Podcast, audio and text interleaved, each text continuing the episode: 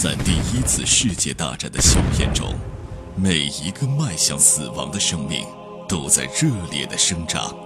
汇天、颜亮双人播讲一战史诗巨作，让你像听评书一样听历史，听历史，穿越火线，第一次世界大战。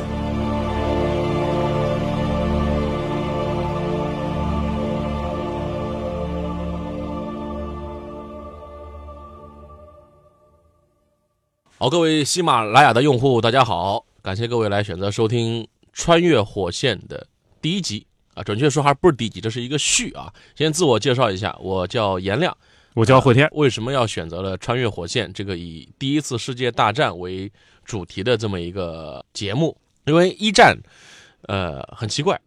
就我们国内来讲的话，对于二战的关注度啊，不管是我们本身个人的阅读，再加上各种影视剧的这个改编，都是挺多的。但是关于一战呢，不管是从书籍的阅读上，还是从这个国内的电视剧、电影的翻拍上，相对二战来讲要少很多。而且对一战里面的一些重点的国家人物、故事、战役的介绍呢，哎。这个相对来讲，好像大家，我觉得是这样啊，不是大家兴趣不大，而是呢，我们国内的影视界的人呢，我感觉啊，是有点偷懒。啊啊！你因为整个二战之所以发生，就是第一次世界大战的一个延续。嗯，呃，你拿我们国家来说吧，比方说，那这个七七往前是九一八。嗯，为什么会有九一八？因为日本本来在东北就有驻军啊。日本在东北的驻军是怎么回事？那不就和第一次世界大战有关系吗？但是呢，我们平时在介绍的过程当中啊，好像这个二战就是突然一下子天上掉下来了一样。呃，这个也是反映出吧，可能我只能解读为懒。所以我们想借这样一档节目呢，来跟各位来补补课吧，填补这样一个空白，让大家来介绍一战史。对，但怎么来讲一战？呃，我之前跟惠博士商量了很长时间，呃，最后呢，我们选了两本书，两本书呢，分别是《第一次世界大战战史》，作者呢是里德哈特。另外一本呢是《巨人的陨落》，作者是肯·弗莱特。嗯，这两本书的关系呢，大家可以把它看成是《三国志》跟《三国演义》的关系。对，可以这么理解吧？对对。呃，我再补充一下啊，这个《三国演义》不是小说嘛，《三国志》是历史，但是《三国演义》小说基于历史。问题在于，《三国演义》呢，它仍然是以大人物的视角。嗯，你看它里面没有小人物，都是历史上特别有名的那些人啊。但是呢，作为我们来说，至少就我个人来说，嗯。看待大历史最需要的是一种代入感。我如果在当时，我会怎么样生活下来、生存下来？那时候，比如说像什么丘吉尔啊、希特勒啊、什么斯大林啊这些人，像天上的星星一样。当然，有的是好星星，有的是坏星星啊。他们像天上的星星一样。但普通人看着神仙打架，自己怎么样活下来？哎，我觉得呢，这个是很重要的。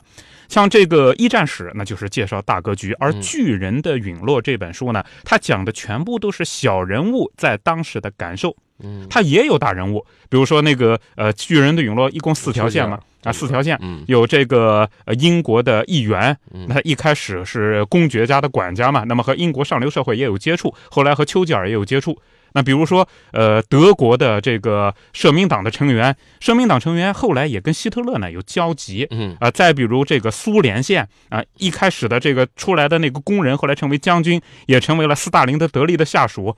美国黑帮在里边，哎，它里面就是你也能见到大人物，但是我们的主角不是大人物，确实很像《三国演义》，就是真实人物跟虚拟人物是穿插的。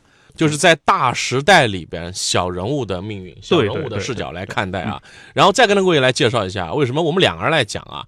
呃，我呢是在江苏广电工作啊，也工作了十几年做新闻评论工作。然后汇天博士呢是南京市委党校的副教授，也是我们广电的新闻评论员。当然，我们共同的爱好就是读读历史这方面的知识，所以对一战都比较感兴趣。所以呢，我们两个人来讲这本书。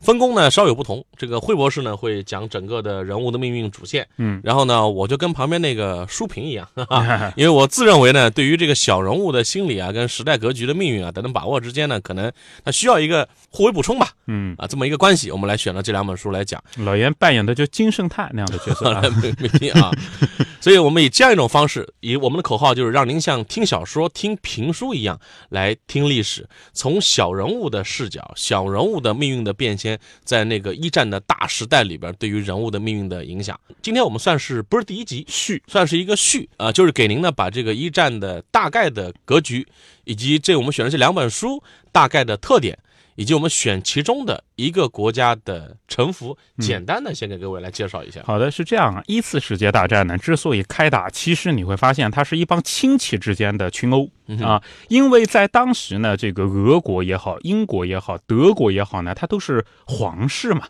对吧？它当时的皇室对于国家都是有实权的，包括英国，包括德国。有人说英国是君主立宪制，它的议会发挥出非常大的作用，那是二次世界大战以后。啊，在第一次世界大战以前呢，应该说君王，尤其是贵族群体啊，对于整个国家是有决定性的一种作用的。对，基本上往上翻三代都是一家人。哎，对，而且谁的表姐啊，他有彼此联姻嘛，哎，对，等等啊，他有联姻嘛，这样的一种联姻呢，照理说是打不起来，但是当时就是因为一件事，这个大公嘛，这个我们都知道，奥地利大公呃被刺杀嘛，刺杀了以后呢。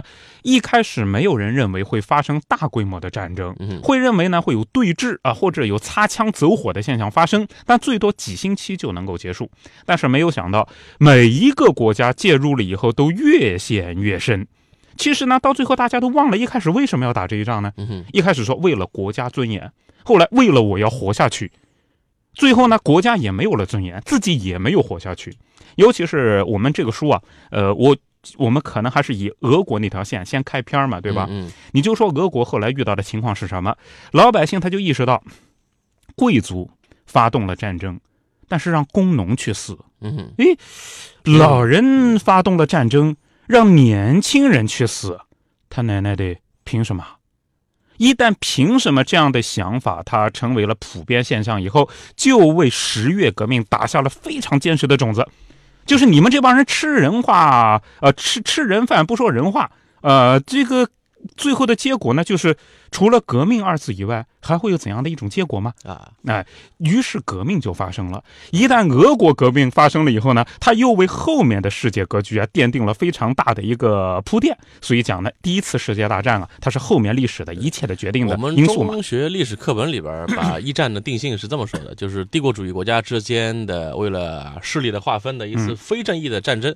所以这个非正义站在。如惠博士所说的底层人民的角度来看，那肯定是非正义的，并不是为了哪个国家或者是民族的主权独立啊等等。嗯，尽管塞尔维亚在里边算是有一点为了主权抗争吧，嗯，它是有一定正义性，但是它一个国家的这个主权正义不能导致这个就是整个一战的性质。其实第一次世界大战啊，这个有一些矛盾和冲突，以前也有，比如说势力范围划分，是不是说这些势力范围划分已经到彼此要置对方于死地？因为我要置你于死地，你也要置我于死地啊，是不是已经到要死那么多人的地步？其实回头看呢，还很难说。最后的感觉就像什么？两个人互相推搡的时候，有一个人拔刀，另外一个人也拔刀。最后大家并不愿意出现这样的结果。打完了以后，甚至自己的利益也根本就没有得到保证。自己动手的那一刻，知道就算我打赢了，我也不会怎么样。但是就这么打下去，死了好几千万人呐。是啊，跟各位来介绍一下我们选的这两本书的大概情况啊。一个是第一次世界大战战史，里德哈特所著的，豆瓣评分八点一，也是一个比较全面的反映一战的整个大格局的情况。另外这本书《巨人的陨落》。肯弗莱特这个巨人的陨落呢，它是世纪三部曲的第一部。世纪三部曲一共三部嘛，第一部讲一战，第二部讲二战，第三部讲冷战啊。那么这本书呢，在全世界十几个国家都是畅销书的第一名。在我们国家呢，现在已经有一些人在看，但我认为在我们国家是被严重低估的一本小说。是的，我也是在惠博士推荐之下才开始看这本书的啊。对，就是一上来阅读的时候克服了一个障碍，就是外国人名字，是因为人物串爽的人物太多，嗯，名字又比较长。外国名著就有这个问题，一上来的时候老搞不清谁是谁，谁跟谁在，谁跟谁就对得上。但基本上读到二分之一以后，就开始渐入佳境。就是感觉这就是一个小说版的《权力的游戏》，或者说《冰与火之歌》吧。现现在这本书啊，应该说它的状态就类似于十年前的《冰与火之歌》啊。十年前国内。我好奇 HBO 怎么没把拿去拍成美剧呢？呃，我估计会有人拍。据说美国 ABC 电视台已经已经有这个打算了，嗯，HBO 还没有打算啊。对对，这个这个整个的谋篇布局非常像《权力的游戏》。嗯，我估计在听节目的如果有美剧的爱好者，一定不要错过这本书。当然，你说我没时间看全书。那正好来听我们讲，我们讲有个好处就是那些人物你能好对得上，什么菲茨啊、沃尔特啊这个名字，我们基本上你讲的时候你会不会就是在看书的时候难进入感。我们可能通过讲述来讲，会帮您来降低。我会给你带一下那个飞词啊，就是那个伯爵呀，就那个飞词，那你就马上就反应过来了。你看书可能会费点劲啊。那么现在我们讲会好很多。再一个呢，记住我们讲的是什么？比如说《三国演义》里面，你知道诸葛亮、刘备，但是你不知道什么汉兵甲，嗯，哎，曹兵乙，他是什么个下场？他是什么个境遇？赤壁之战。呃，周瑜在那边火烧连营，他一个小兵是怎么样的？对，小兵是怎么样的？哎，你还别说，我还真看过这本书，就是有人以小兵的视角来写过三国。对对，就他怎么迁徙的，怎么打仗，然后跟着谁又又逃了逃了，又跑哪去了？这这有点类似于这样的一个角度，但是写的更加细致。啊，更加全面，而且呢，这本书也很有意思。呃，作者啊，他本身呃就是这个肯弗莱特啊，《权力的呃不是权力游戏》，《巨人的陨落》的这个作者呢，他本身就采访了十几个这种历史学家，最后让他们帮他订正他的小说，所以他的大概历史脉络是没有错的。而且加上老严带来的这一本这个呃历史教材，可以说是啊，我们也可以保证呢，在基本历史史实方面没有出入。好，那我们就是穿越火线。第一次世界大战，我们今天算是一个序，跟各位来讲述一下，呃，两本书的情况，呃，我跟惠博士的情况，包括一战的大的格局。从下集开始，我们给您逐步的开始从小说小人物的视角来切入，看看在一战发生之前，当时的欧洲大陆上人物命运的悲欢离合。好，感谢各位关注《穿越火线》第一集序，在下期节目当中再见，再见。在第一次世界大战的硝烟中。每一个迈向死亡的生命，都在热烈的生长。汇天、颜亮双人播讲一战史诗巨作，让你像听评书一样听历史。听历史，穿越火线，第一次世界大战。